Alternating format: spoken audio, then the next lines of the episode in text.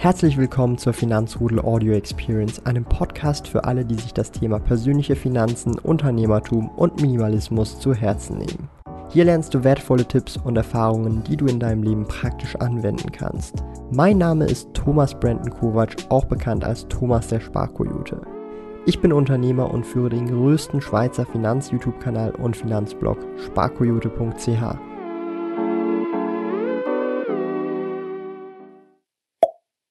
Heute gibt es ein sehr oft gefragtes Video. Ich weiß gar nicht, wie oft das gefragt wird und ich habe mir jetzt die Zeit genommen, euch das mal zu zeigen. Und zwar möchte ich zeigen, wie ich eine Aktie genau anschaue oder ein Unternehmen genau anschaue, bevor ich es kaufe oder auch in einem zweiten Anlauf, wenn ich es schon im Portfolio habe, nochmals anschaue, rübergehe, auf was ich da genau achte.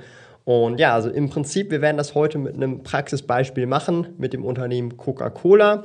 Und ja, ich habe da erst kürzlich auch wieder nachgelegt, meine Position. Ich habe aktuell 130 Stück in meinem Aktienportfolio und ich möchte einfach anhand dieses Beispiels zeigen, wie ich da genau vorgehe. Es ist immer plus minus ein relativ ähnlicher Leitfaden, aber dennoch ähm, denke ich, ist das sehr interessant für den einen oder anderen, wie ich da vorgehe. Ich möchte an dieser Stelle natürlich sagen, es handelt sich hier nicht um eine Aktienempfehlung oder irgendetwas. Ich habe jetzt einfach Coca-Cola hier als Beispiel genommen, bin da ja selber auch investiert und möchte euch einfach so ein bisschen mein Approach zeigen, was ihr dann damit macht oder welche Dinge ihr vielleicht auch schon selber gemacht habt oder vielleicht auch neue Inspirationen dazu seht. Schreibt mir das doch gerne in die Kommentare, wie ihr das so ein bisschen macht, würde mich extrem interessieren. Und ich lerne ja auch immer wieder von euch neue Dinge. Das heißt, es ist wie, ähm, ihr lernt von mir und ich lerne von euch. Und es ist halt im Prinzip eine sehr, sehr coole Gegebenheit. Bevor wir aber loslegen, würde ich mich super freuen, wenn ihr unten den Abonnieren-Button drückt und die Glocke betätigt, weil dann verpasst ihr keine Livestreams mehr, die jeweils jeden Tag um 18 Uhr stattfinden mit verschiedenen tollen, coolen Gästen. Und ja, ich würde sagen, wir legen direkt los. Wie analysiere ich also Aktien oder Unternehmen? Wie schaue ich mir diese an? Was ist da der Prozess? Und ich habe das schon in verschiedenen Streams auch immer wieder mal erläutert, aber hier jetzt einfach in einem Video. Einer der ersten Schritte, die ich mache, ist, was ist das Businessmodell des Unternehmens? Also ich schaue mir das genau an, ähm, wie oder respektive wie äh, macht das Unternehmen überhaupt Umsätze und Gewinne. Das heißt, ich muss verstehen, was macht das Unternehmen eigentlich. Hier in diesem Beispiel Coca-Cola ist vielleicht auch noch speziell, da sie im Moment oder jetzt auch in Vergangenheit sowas wie eine Veränderung, Entwicklung halt auch stattgefunden hat. Es ist klar ein Getränkeunternehmen, kann man sagen. Ja. Das heißt, sie verkaufen Getränke. Wieso meine ich mit diesen Anführungsstrichen? Weil das Ding ist halt, Coca-Cola hat sich in den letzten Jahren einfach vermehrt und immer wieder mehr zu einem Lizenzunternehmen entwickelt. Das bedeutet, die Abfüllen, also die Abfüll, das Abfüllen der Flaschen sowie auch der Vertrieb wurde nach und nach an andere Unternehmen rausgegeben, die halt eben eine Lizenz bei Coca-Cola haben. Und das sind dann zum Beispiel auch ja, Veränderungen im Businessmodell, die halt stattfinden, dass man halt vom ja, Produzenten vom Direktvertrieb mit der Zeit immer mehr und mehr und mehr zum Lizenzunternehmen wird und hier dann auch wiederum andere Margen langfristig hat. Kurz- bis mittelfristig mag das vielleicht ähm, ja, den Umsatz schmälern oder vielleicht auch teilweise den Gewinn senken, weil da auch hohe Investitionen nötig sind. Aber langfristig gesehen ist das, glaube ich, eine gute Positionierung, wenn man in Richtung Lizenzunternehmen geht, auch was Skalierung angeht. Ja. Also das heißt, das ist schon mal sehr wichtig zu verstehen, wie das Unternehmen Geld erwirtschaftet, wie es Gewinne macht, wie es Umsätze macht, was das Businessmodell ist und ob sich das Businessmodell vielleicht auch gerade im Umschwung befindet oder halt äh, in einer äh, Entwicklung befindet, wo es in eine andere Richtung geht, so gesehen. Das ist extrem wichtig und ich glaube, das muss man wirklich, egal welches Unternehmen man jetzt hier anschaut, jetzt hier in diesem Beispiel Coca-Cola, verstehen. Das heißt, wenn wir uns dann auch Zahlen anschauen von den Umsätzen aus den letzten zehn Jahren oder Gewinne aus den letzten zehn Jahren, sieht man ganz klar und deutlich, wann diese Transition gerade stattfindet, vor allem dann, wenn eben die Umsätze stetig sinken jedes Jahr, weil halt eben, wenn man äh, den Vertrieb im Prinzip dann über Lizenznehmer gestaltet, fällt einiges an Umsatz weg, aber auch einiges an Kosten wird längerfristig immer mehr wegfallen, weil man dann nur noch eben Lizenznehmer ist, ja, und das, äh, Lizenzgeber, Entschuldigung. Und das ist halt ein sehr äh, interessantes, äh, äh, ja, eine Gegebenheit. Und das ist auf jeden Fall das, was ich immer als erstes mir anschaue, wenn ich mir ein Unternehmen anschaue. Was ist das Businessmodell? Wie funktioniert denn das genau? Und was ist eigentlich so der Gedanke dahinter? Oder ähm, eben ist das gerade im Umschwung? Verändern die sich?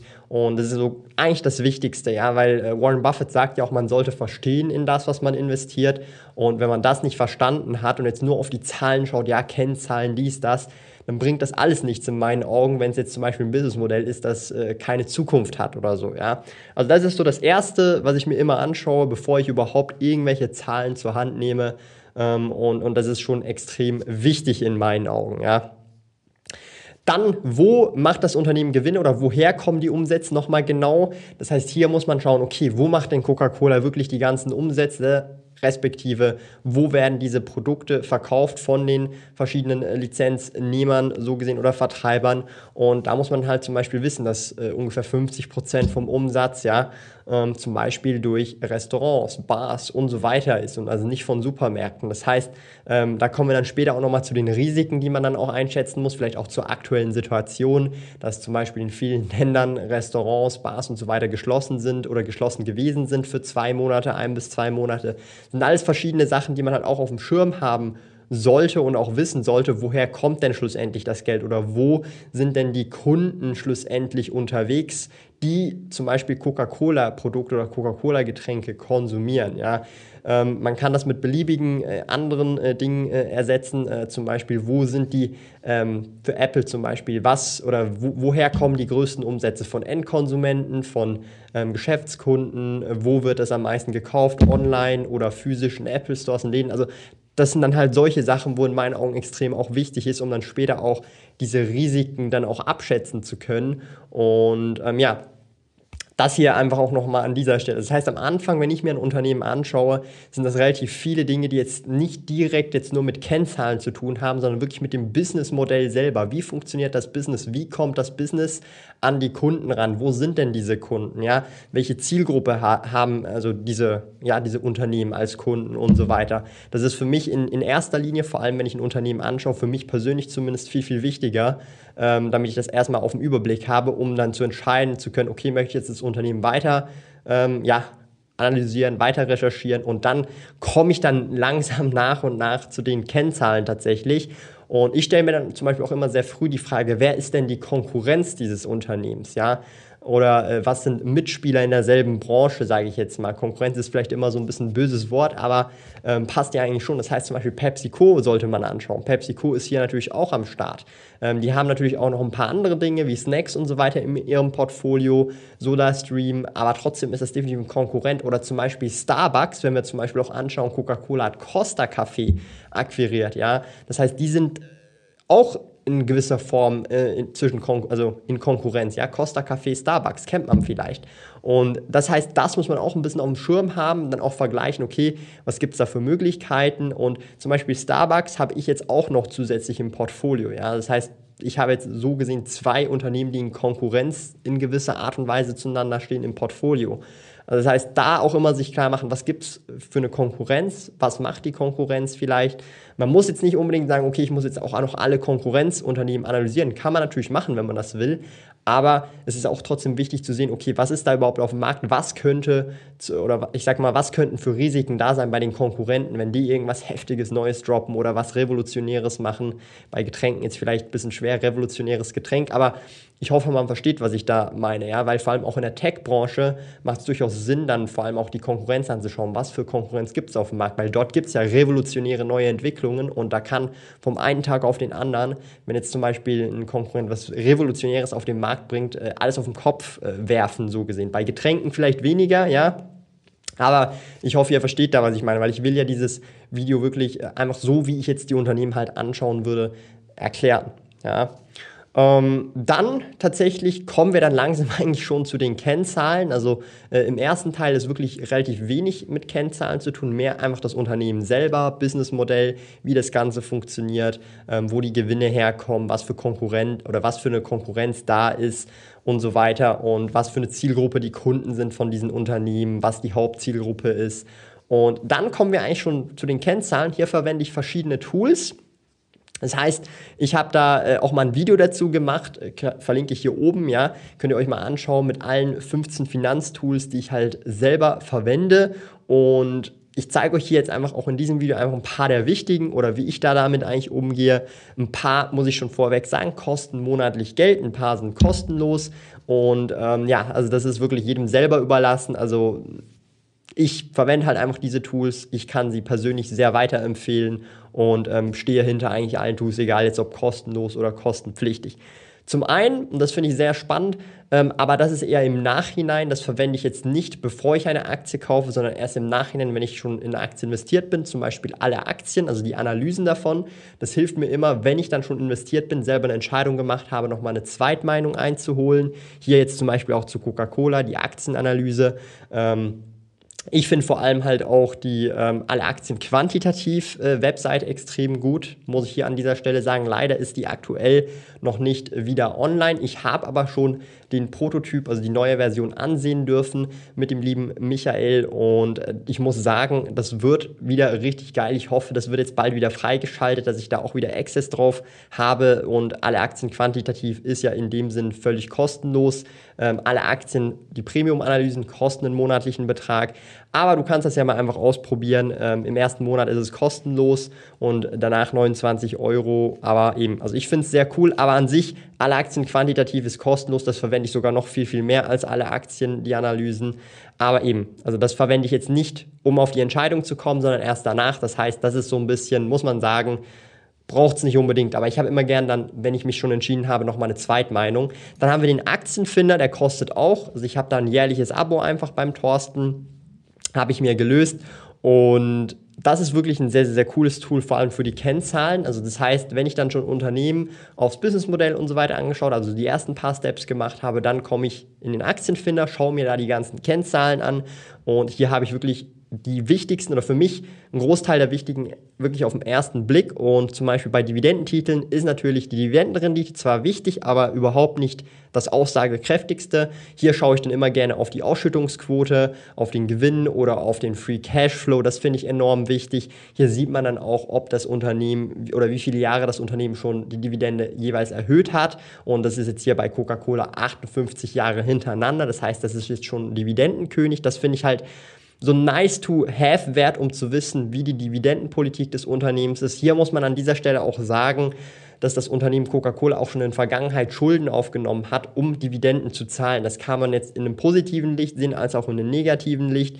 Ähm, langfristig gesehen, wenn man das wirklich jedes Jahr machen muss, dann ist das natürlich überhaupt nicht gut. Aber wenn man das mal für ein Jahr machen will oder muss als Unternehmen, um auch so einen Titel jetzt zu behalten, kann man darüber streiten, aber einfach, dass das auch so ein bisschen ähm, im Hinterkopf ist. Also das heißt, jetzt nicht nur blind auf diese 58 Jahre schauen, sondern auch schauen, wie das Unternehmen dann genau wirtschaftet in bestimmten Jahren oder halt, ich sage jetzt mal, in Notlagen hier sieht man dann auch immer sehr gut, weil ähm, klar, also man kann natürlich auch alles selber ausrechnen, aber ich bin halt so ein Fan eben von solchen Aktienscreenern, um mir halt Zeit zu sparen, weil ich persönlich muss ehrlich zugeben, ähm, alles, was mir Zeit spart, äh, ist mir lieb und auch wenn ich ein bisschen Geld dafür ausgebe, weil wenn ich mir das alles selber ausrechnen muss, macht mir das erstens mal keinen Spaß und äh, zweitens, ähm, ja, die Zeit, die ich dafür aufwende, ist extrem, extrem viel im Verhältnis und dafür könnte ich viel besser an meinem Webshop arbeiten, äh, am Blog, am YouTube-Kanal arbeiten und so weiter. Darum Kennzahlen nehme ich meistens halt direkt so ausgerechnet. Und hier sieht man dann relativ gut über die letzten zehn Jahre 6,74 äh, Prozent Dividendenwachstum pro Jahr im Durchschnitt oder in den letzten fünf Jahren 4,78 Prozent, also alles verschiedene Werte.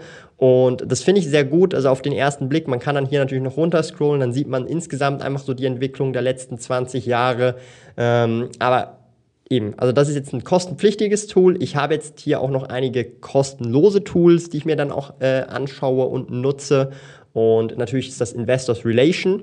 Investors Relation ist auch einer der ersten Punkte, die ich mir dann anschaue. Das hat jedes börsennotierte Unternehmen, egal aus welchem Land das jetzt ist, hat eine Website. Einfach mal auf Google eingeben, Investors Relation und dann die Firma, also in dem Fall Coca-Cola. Und dann sieht man hier relativ gut bei den Financial Infos direkt einen Overview. Ich schaue mir dann immer gerne die PowerPoints an, ob jetzt von den äh, Quarters, also von den Quartalen Oder ähm, auch sofort das Balance Sheet, also die Bilanz, das finde ich immer sehr spannend. Ich schaue mir dann da immer an, okay, wie geht es jetzt dem Unternehmen gerade? Vor allem, was auch interessant ist, auf Cash-Reserven, ja, also wie viel Cash haben die gerade, äh, verschiedene andere Werte. Also hier sieht man einfach die ganze Bilanz, ja. Income Statement, oh, Income Statement äh, natürlich, kann man hier auch anschauen, ja. Also ich schaue mir hier immer grob oder ich sage jetzt mal die aktuellen, vor allem die aktuellen Zahlen an. Historisch gesehen kann man natürlich auch noch zurückgehen, aber mich interessiert dann vor allem bei den Investors Relation die sehr aktuellen Zahlen, was gerade in den letzten, ich sage jetzt mal letzten zwölf Monaten passiert ist, zwölf bis 24 Monaten. Im Idealfall halt, vor allem wenn ich jetzt auch ein Investment tätigen möchte, schaue ich dann auch nochmal kurz, hey, was war jetzt im letzten Quartal, was haben die gereportet, wie sieht das jetzt gerade aktuell im Unternehmen aus, was sind die Cash-Reserven und so weiter. Und eben, also das äh, lohnt sich da auf jeden Fall. Investors Relation völlig kostenlos und öffentlich einsehbar. Man kann da dann auch die Geschäftsberichte einlesen. Ich bin jetzt persönlich nicht so ein großer Fan von Geschäftsberichte von A bis Z durchlesen. Ich überfliege meistens die Geschäftsberichte und gehe dann meistens eben zu den Balance Sheets, zu dem ähm, Erfolgsrechnungen und so weiter und vielleicht auch zu den Zukunftsaussichten. Aber äh, ich bin ehrlich, ich lese jetzt einen Geschäftsbericht, der vielleicht 200 Seiten lang ist, teilweise nicht von A bis Z durch. Dafür habe ich die Zeit nicht, auch nicht die Lust, aber ich überfliege das schon und die wichtigen Stellen, die kann, also das kennt man ja, ist wie bei Artikel lesen, da kann man wirklich zu den wichtigen Stellen ähm, durchgehen und wenn man mal öfters Geschäftsberichte angeschaut hat, weiß man so ein bisschen, okay, wo sind die wichtigen Punkte, wo sind die wichtigen Steps und wo ist so ein bisschen drumherum geschrieben, Larifari, ja, also das muss man immer so ein bisschen dann mit der eigenen Erfahrung auch so ein bisschen herausfinden. Dann gehe ich immer auch wieder gerne auf finanzen.net. Hier schaue ich mir dann auch nochmal äh, relativ ganz kurz, teilweise dann je nachdem halt welches, ja, also es kommt immer so ein bisschen drauf an. Also es gibt auch Überschneidungen mit den Kennzahlen.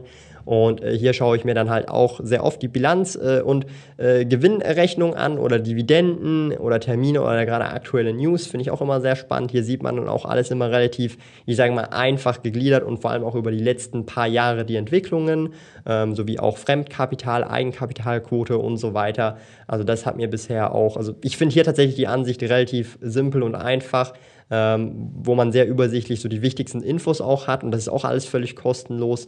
Und bei US-amerikanischen Titeln bin ich auch gerne auch auf Nasdaq unterwegs. Da sehe ich auch so ein bisschen die wirklichen äh, Dividendendaten. Äh, Wenn es mich interessiert, dann auch, okay, an welchen Tagen wird, wird die Dividende deklariert und an welchen Tagen wird die Dividende äh, sozusagen ausgezahlt. Ja, also sprich Ex-Tag, Payment Date und so weiter. Also hier hat man dann so eine Historie und äh, insgesamt natürlich verwende ich auch weitere Tools. Ich verlinke, wie schon gesagt, das Video hier oben, wo ihr das mal einfach genauer anschauen könnt. Aber das ist so ein bisschen auch die Kurzfassung der in meinen Augen wichtigsten Tools, die ich persönlich verwende. Mich würde es auch an dieser Stelle interessieren, welche Tools du verwendest. Ähm, es gibt hier, glaube ich, kein richtig, kein falsch. Das ist sehr individuell. Ich wollte einfach zeigen, wie ich da so ein bisschen vorgehe, mit welchen Tools ich da arbeite. Und ja, was ich auch extrem wichtig finde bei Unternehmen jetzt äh, kennzahlenmäßig, ich zähle jetzt einfach mal ein paar Kennzahlen auf, die ich äh, persönlich immer, immer anschaue oder fast immer anschaue. Die Payout Ratio ähm, bei Dividendentiteln, also Titeln, die Dividende ausschütten, die, die keine Dividende ausschütten, wie zum Beispiel eine Alphabet, da interessiert mich die Payout Ratio nicht, weil die keine Dividende ausschütten. Dann natürlich Dividendenrendite, wobei Dividendenrendite für mich jetzt nicht ein Auswahlkriterium ist. Ich will es einfach sehen, wie viel die ist, aber das ist jetzt nicht äh, ein Auswahlkriterium für mich. Ja, das heißt, ich investiere nicht, weil jetzt die Dividendenrendite extrem hoch ist oder so. Dann äh, das äh, Kurs-Gewinn-Verhältnis, teilweise auch Kurs-Umsatz-Verhältnis, je nachdem, je nach Situation schaue ich mir das gerne an. Die Verschuldung und auch die Eigenkapitalrendite äh, finde ich immer sehr spannend, um die anzuschauen. Das Dividendenwachstum, vor allem jetzt, wenn wir bei Dividendentiteln sprechen, interessiert mich deutlich, deutlich mehr als jetzt zum Beispiel eine Dividendenrendite oder so.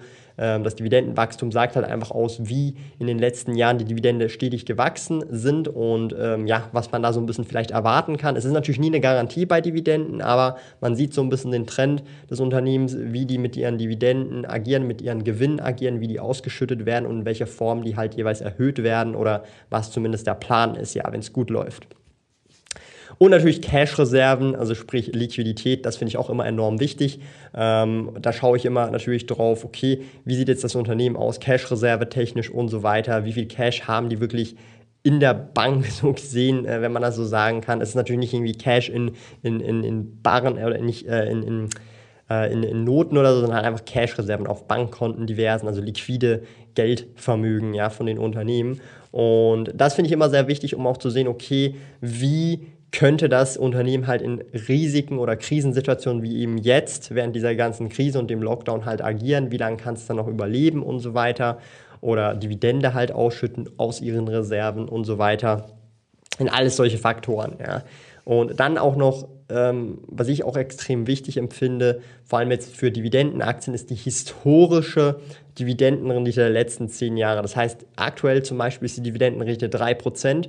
Und was war jetzt die historische Dividendenrendite der letzten zehn Jahre? Höher oder ähm, deutlich tiefer, ja. Und, und so kann man auch so ein bisschen schauen, okay, wo notiert jetzt das Unternehmen? Ist das Unternehmen, ja, jetzt bezogen auf diese Dividendenrendite eher unter- oder überbewertet, ja. Das heißt, wenn, wenn der Aktienkurs steigt, sinkt die Dividendenrendite, wenn der Aktienkurs sinkt, steigt die Dividendenrendite. Da einfach auch nochmal so als zusätzliche Kennzahl, um das einfach mal auch so ein bisschen anzuschauen.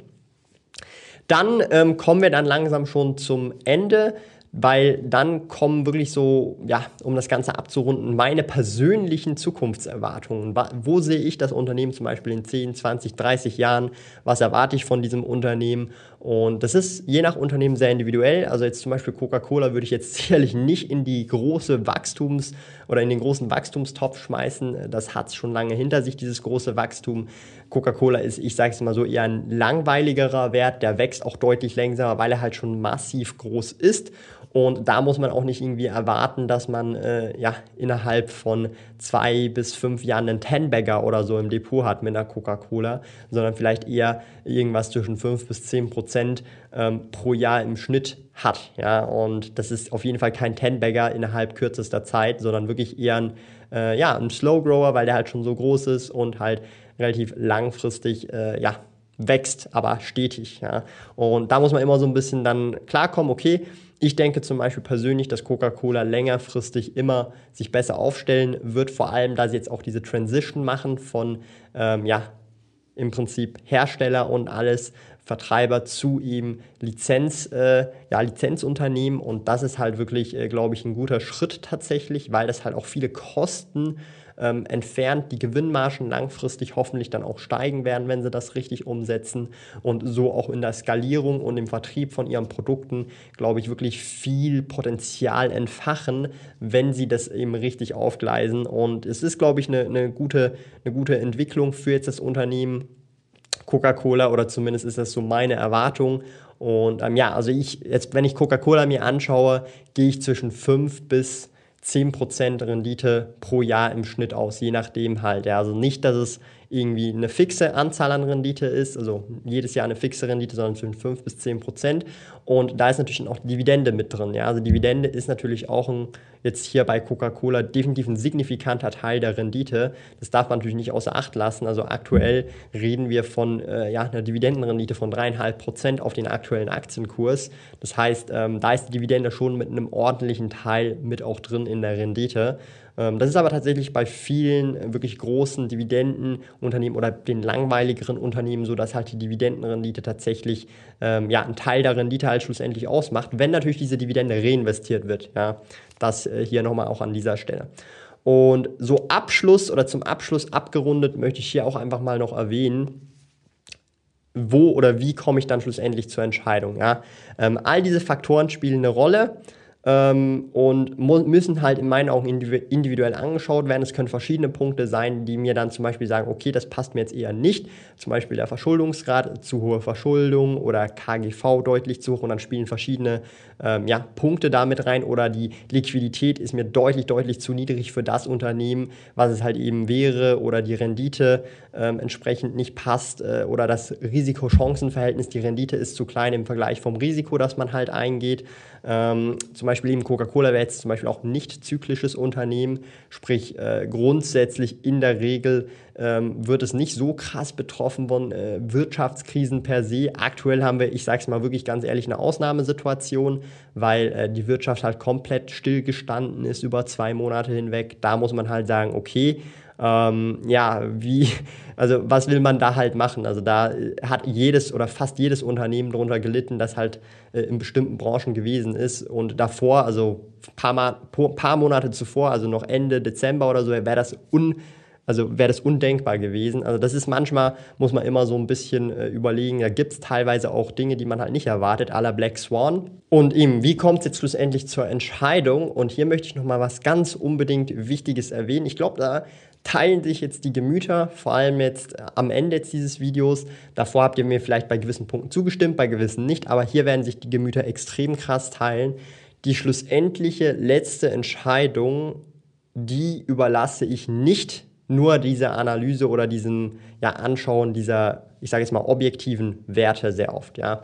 Und, sondern ganz, ganz am Schluss, bevor ich wirklich mich dazu entscheide, okay, ich kaufe jetzt dieses Unternehmen oder ich kaufe dieses Unternehmen nicht, ist ganz, ganz klipp und klar mein Bauchgefühl am entscheidendsten. Ja, also es kann noch so gute Zahlen sein, es können noch so perfekte Zahlen sein.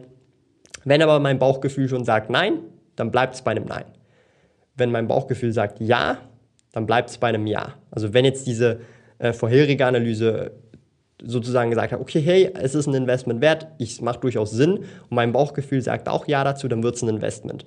Wenn jetzt zum Beispiel die Analyse sagt, ja, ist alles top, alles easy, die Zahlen stimmen alles, das Businessmodell sehr zukunftsträchtig, Renditeerwartung und so weiter, aber mein Bauchgefühl sagt, nein, da will ich nicht investieren, dann investiere ich da auch nicht. Und ich habe da eine ganz äh, einfache Begründung dafür, weil ich möchte mit meinen Investments, die ich halt habe, ruhig schlafen können und nicht immer jede Nacht über meine Investments nachdenken müssen, weil das für mich wirklich krass an Lebensqualität Einbüßung wäre. Das heißt, ich lasse mir lieber Rendite durch die Lappen gehen, ja, anstatt dass ich jede Nacht mich oder mir den Kopf zerbreche über gewisse Investments.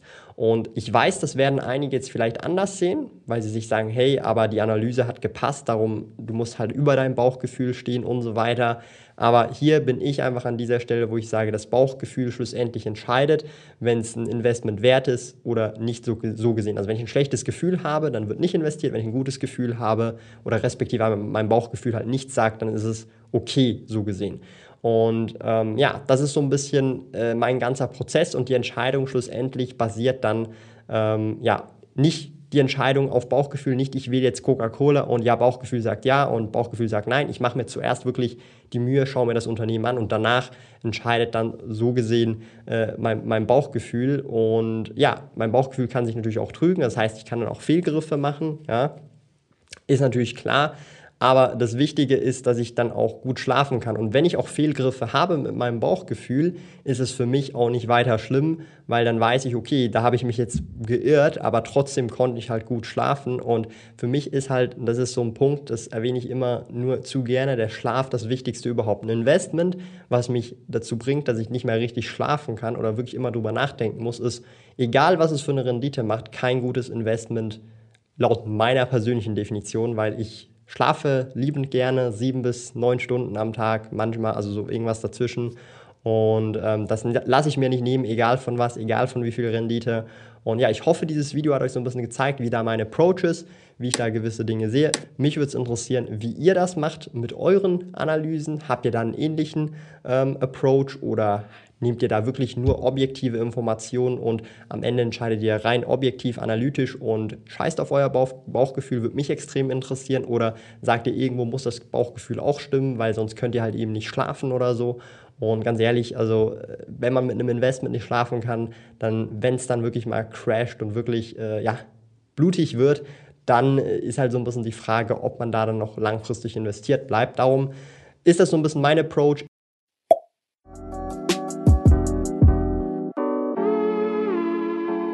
Lieben Dank fürs Zuhören. Neue Finanzrudel Audio Experience Episoden gibt es jeden Montag, Donnerstag und Samstag um 9 Uhr vormittags.